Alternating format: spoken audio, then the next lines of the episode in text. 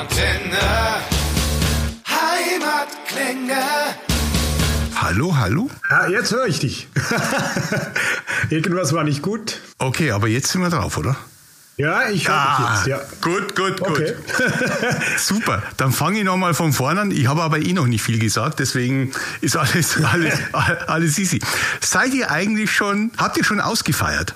Ah, Ja, wir sind, wir sind immer ein bisschen dran, und, aber wir proben dann auch, weißt du, weil wir gehen ja jetzt dann auf Konzerte und äh, Ja, Gratulation zur, schon Num zur Nummer eins. Es ist aber nicht eure erste Nummer eins, gell? Ihr, habt, ihr wart ja, schon danke, mal. danke. Äh, ja, wir waren schon mal Nummer eins, obwohl ich da nicht dabei war.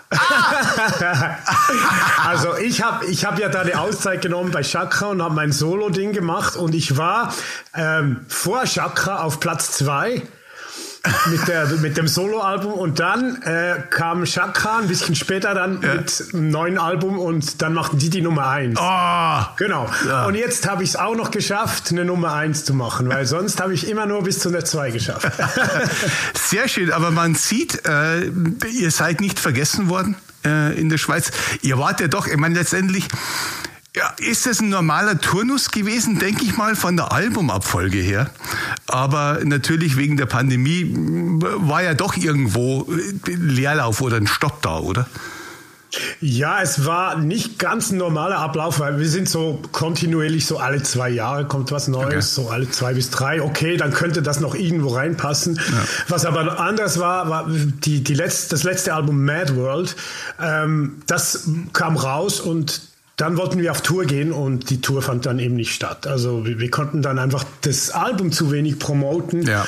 Äh, und das war eigentlich schade, weil ich fand das äh, sehr ein gutes Album und auch die Fans. Also ich ge- gelesen und gehört habe, aber das ist halt schade, wenn du ein Album rausgibst und du kannst damit nicht rausgehen zu den Leuten.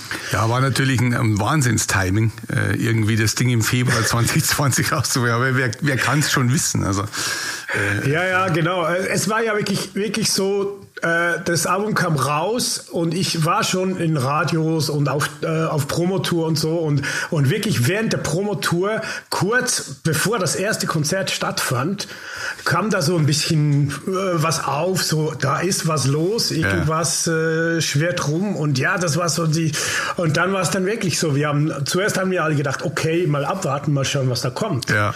Und dann, bumm. ja, und was dann kam, das wissen wir alle. Ja? Wie war es denn jetzt fürs neue Album rein aufnahmetechnisch? Habt ihr euch dann mitten in der, in der Pandemie hingesetzt und gesagt, es geht eh nicht anders, komm, lass uns was Neues machen? Oder, oder habt ihr doch gesagt, jetzt kurz vor knapp frisch, jetzt wieder rein und, und, und wieder weiter?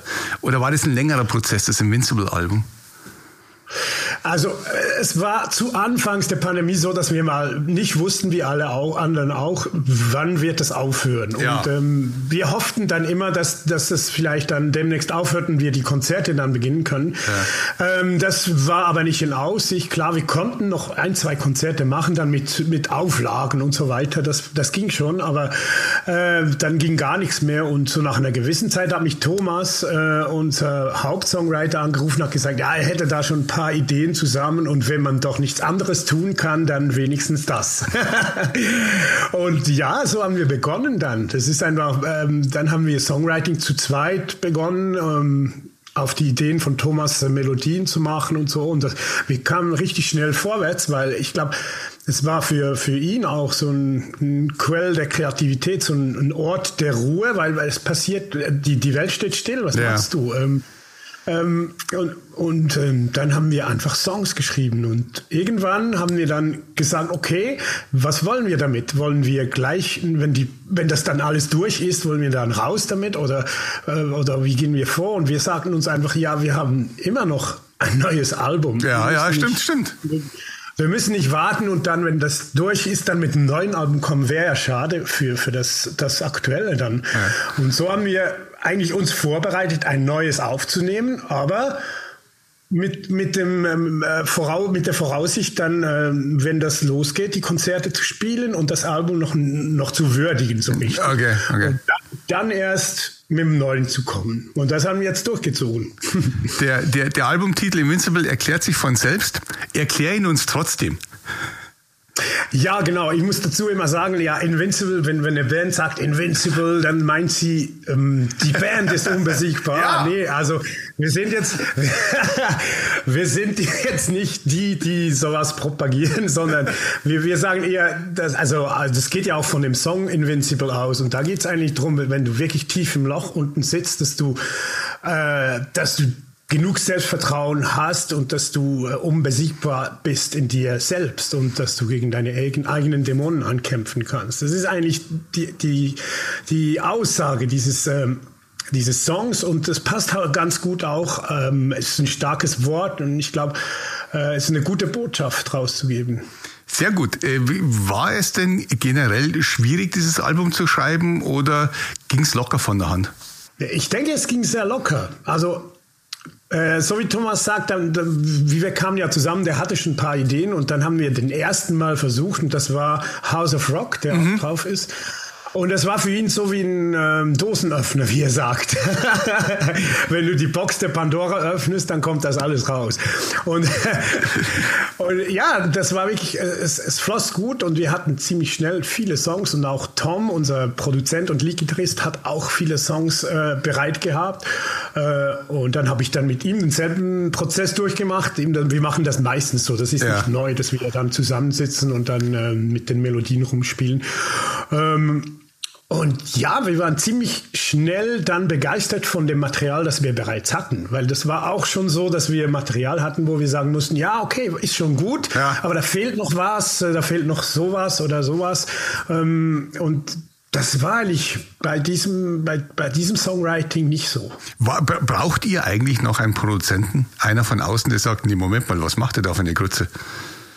Nee, wir, haben die, wir hatten den ja nie. Also wir ja, hatten ja, ja, den Produzenten immer intern, äh, weil ich man muss das nicht so machen, aber, aber ich finde, das ist eine, eine gute Sache, weil ähm, da wird nicht von außen reingeredet. Das ist wirklich das, was wir machen wollen. Ja, klar, und klar. Da kommt, kommt niemand extern und sagt, äh, krempelt das alles um und dann ist es irgendwie was ganz anderes. Und, aber es hat alles äh, Vor- und Nachteile, aber ich finde das ein extremer Vorteil in diesem Fall. Und die Plattenfirma steht auch nie da und sagt, ja, jetzt, wo ist die Hitze? Nee, aber wir, wir hatten das auch nie. Das ist ja genau das, oder? Wenn du, wenn du in der Musikbranche dich rumhörst, dann sind die alle am Fluchen und ja, immer die Plattenfirma, die dann sagt, in welche Richtung das gehen soll und so. Nee, ich glaube, wir, wir haben einfach unser Ding schon sehr früh gefunden und, und die, die Firma, also wir, wir arbeiten eigentlich schon sehr lange mit AFM zusammen. Ja. Darum, ähm, wenn du keinen Wechsel machst, dann ist das Vertrauen dann ja auch ja, äh, ja. ziemlich groß und die wissen, da kommt nicht plötzlich ein Rap-Album oder so. wie ist es denn äh, für Shaka? Das gilt auch letztendlich, das ist eine sehr allgemeine Frage für, für alle Bands, die Musik machen, wie ihr es macht, was ich persönlich ganz grob als melodiösen Hardrock einfach betiteln würde. Gibt es denn mhm. da noch neue Fanschichten? Kann man denn neue Leute erreichen oder sagt man, man bleibt eigentlich ewig in seiner eigenen Blase irgendwo drin? Nee, das denke ich nicht, äh, äh, dass man die eigene Blase ist. Ähm, das, ich glaube, das ist so eine Wellenform. Das mhm. war sehr groß früher mal, dann hat es ein bisschen abgenommen. Ich, ich, ich sehe die Tendenz, dass es ziemlich größer geworden ist wieder. Mhm. Und äh, ich denke, da spielen eben auch die Medien eine große Rolle. Also wenn, wenn ein Radio so Musik spielt, dann hat das einen großen Einfluss auf die Hörerschaft und mhm. die muss dann nicht äh, spezifisch aus diesem Genre kommen. Die, die, das ist äh, Musik, äh, glaube ich, ist hat nichts damit zu tun, was du für eine Einstellung hast, sondern sie muss dich berühren. Und wenn sie das tut, mhm. ist es egal, welche Stilrichtung das ist. Das ist ja auch bei mir so. Ich, ich höre ja nicht nur solche Sachen. Ich, höre ich wollte gerade fragen, ne? Genau. Ich, ich, ich höre mir auch anderes an und ich, ich, eben, ich bin da sehr offen. Ich, ich bin nicht so, oh, es darf nur das sein und sonst gar nichts. Das, ich ich, ich fände das schade, weil hier geht es ja um Kunst und, und um, um, ähm, um Emotionen. Und Emotionen, die, die ist eigentlich frei. Ja. Was war das Schwierigste? Was, welcher Song hat euch am längsten, am längsten beschäftigt zu fertigstellen? Uff. da fragst du mich was. Nee, das, das gibt's, das kann man so nicht sagen eigentlich. Das, das war, war, war eigentlich ziemlich reibungslos alles. erzähl, erzähl uns, ich meine, klar ist, dass äh, man, wenn man so eine Musik spielt, es geht nicht ohne Ballade, oder? Ich meine das jetzt nicht mal, nicht mal abschätzig, aber man, man hat einfach so ein Ding dabei, oder? Oder, oder mindestens eine Nummer, wo du sagst, da geht es emotional einfach zur Sache. Also ich denke, man, das, man, muss es nicht haben, aber von mir aus, ich bin damit aufgewachsen ähm, in den 90er Jahren, Guns N' Roses, Bon Jovi, ja. all diese Bands, äh, Metallica. Äh, ich, ich liebe einfach diese, diese Rockballaden. Die sind, die sind anders als andere Balladen und darum finde ich, die dürfen auch nicht fehlen für uns.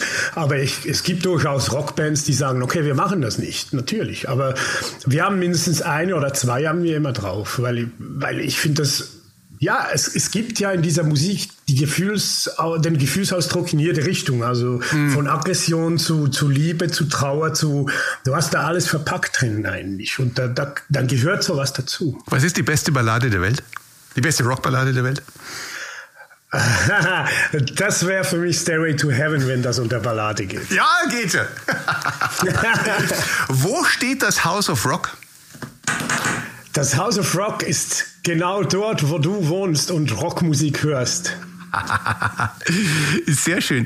Ihr spielt jetzt, glaube ich, noch ein paar wenige Dates jetzt im Sommer, aber im Oktober ein paar mehr, oder sehe ich das richtig? Genau, wir spielen jetzt einige, einige Openers in der Schweiz und wir haben dann in, ähm, im Herbst und in der Wintersaison dann auch äh, äh, vermehrt die Clubs wieder, die wir spielen und auch in Deutschland. Ähm, vielen Orten, an denen wir gerne immer wieder spielen. Mhm. Und, äh, und es ist cool, wir haben da richtig auch schon Stammpublikum seit Jahren. Und das macht Spaß. Wir freuen uns darauf. Wie viele neue Songs äh, müssen in diesem Programm sein? Jetzt mit zwei neuen Alben praktisch so ungefähr. Also wir haben natürlich in jedem Programm, das wir machen, haben wir so viele Nummern von so vielen Alben, wie wir können. Das muss irgendwie auch zusammenpassen. Und jetzt von dem neuen Album haben wir sehr viele Songs drin. Das ist eigentlich, äh, ich glaube, fünf sogar oder vier oder fünf. Ich, ich weiß nicht auswendig, ich muss nachschauen.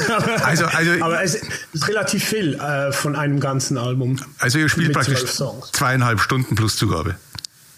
Ja, nicht ganz, nicht ganz. Aber, aber, wir haben schon ein langes Programm, ja, ja. Das schon.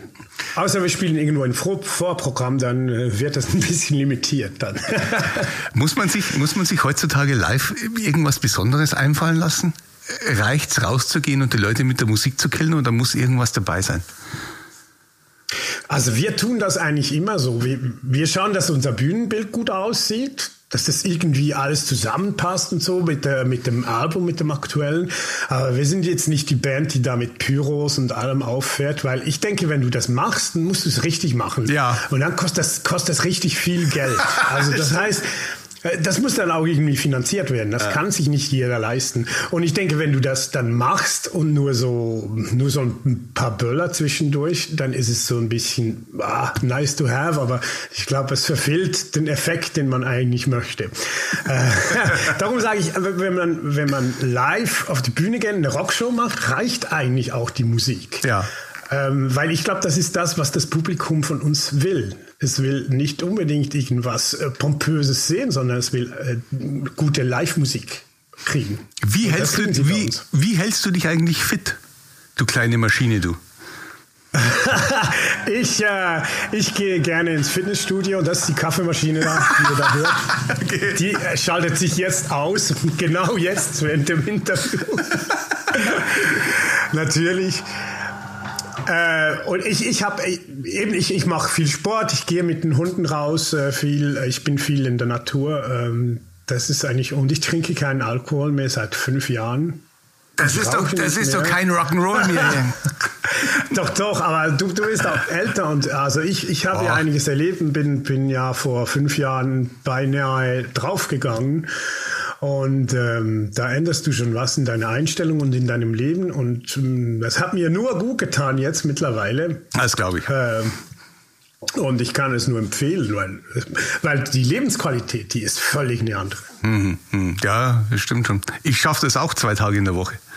Aber ja, das ist ja auch schon gut. Nee, weißt du, ähm, man kann ja alles übertreiben oder im Maß machen. Entweder oder. Ja, das stimmt, das stimmt. Äh, nur zwischen dir und mir. Sex, Drugs and Rock'n'Roll. Okay, wir haben keine Drogen mehr, wir haben noch Rock'n'Roll. Jetzt ist natürlich, jetzt in, in Zeiten wie diesen mit Rose Zero und Till Lindemann und hast du nicht gesehen, rückt das alles wieder im Vordergrund. Äh, spielt das tatsächlich bei euch auch eine Rolle? Die Rose ah, Zero Groupies. Der ganze, der, ganze, der ganze Mythos, weißt du.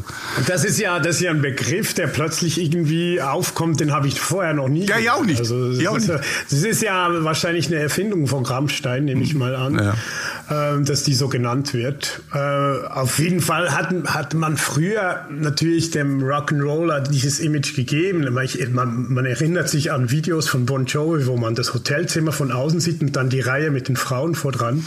Ja. Aber eben, das ist eine andere Geschichte, weil das sieht ziemlich einvernehmlich dann aus. ja, das stimmt, das stimmt. Das und, und, und, alles, was nicht in diese Richtung geht, finde ich, braucht es nicht. Ja. Ähm, aber dass es so sein muss, nee, das glaube ich nicht. Also das, ähm, wenn, wenn jemand sowas tun will und das alles im Rahmen ist, dann ist es ja seine moralische und ethische Verantwortung selbst, wie er damit umgeht. Mhm. Ähm, mhm. Wenn man, es gibt solche und solche. Aber sobald es dann in den illegalen Bereich geht, ist es natürlich was anderes. Da hast du vollkommen recht, ein sehr gutes Statement. Was soll denn Invincible für Chakra tun? Wo wollt ihr mit dem Album hin? Und wie geht es mit Chakra weiter? Was es für uns tun soll. Es hat schon viel für uns getan. Es hat uns die Nummer 1 gebracht. In, der, in Deutschland ist es die 62, glaube ich. Ja. Äh, was beim Midweek noch ein bisschen besser aussah, war irgendwo, also eingestiegen sind wir bei 25, dann ging es runter auf 45 und dann die 62 war es dann am Schluss. Aber ich glaube, ihr hattet auch ziemlich viele äh, Eintritte da in der Parade. Okay. Aber wir sind stolz darauf. Das ist äh, ist ein cooles Ergebnis. Und äh, ja, was will man mit dem Album? Man will natürlich so viele Leute erreichen, wie man kann und dann ähm, im Endeffekt auch so vielen Orten spielen, wie man dann kann. Also sein Territorium auch ausweiten. Äh, so gut das geht, äh, geht ja nicht immer, aber und ja, mehr Reichweite und mehr Fans und äh, genau, das ist das, was wir wollen.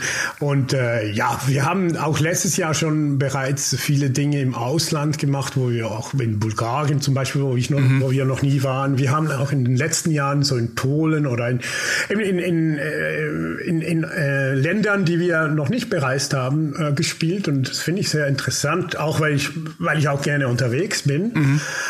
Ähm, und äh, ja, ist immer eine neue Erfahrung, neue Leute, neue Städte. Immer schön. Wie stark spielt denn für euch das Streaming-Geschäft rein? Wie wichtig ist das dann im Vergleich zu den physischen Zahlen? Ist es schon wichtiger geworden oder ist es, hm, keine Ahnung?